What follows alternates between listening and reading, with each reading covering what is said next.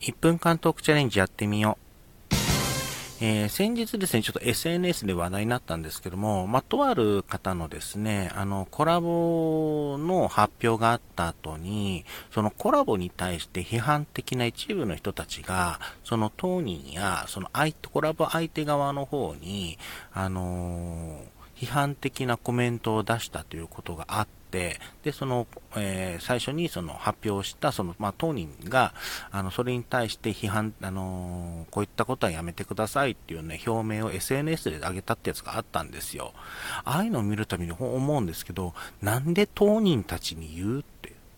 ね、思うんですよね。あのー、まあ、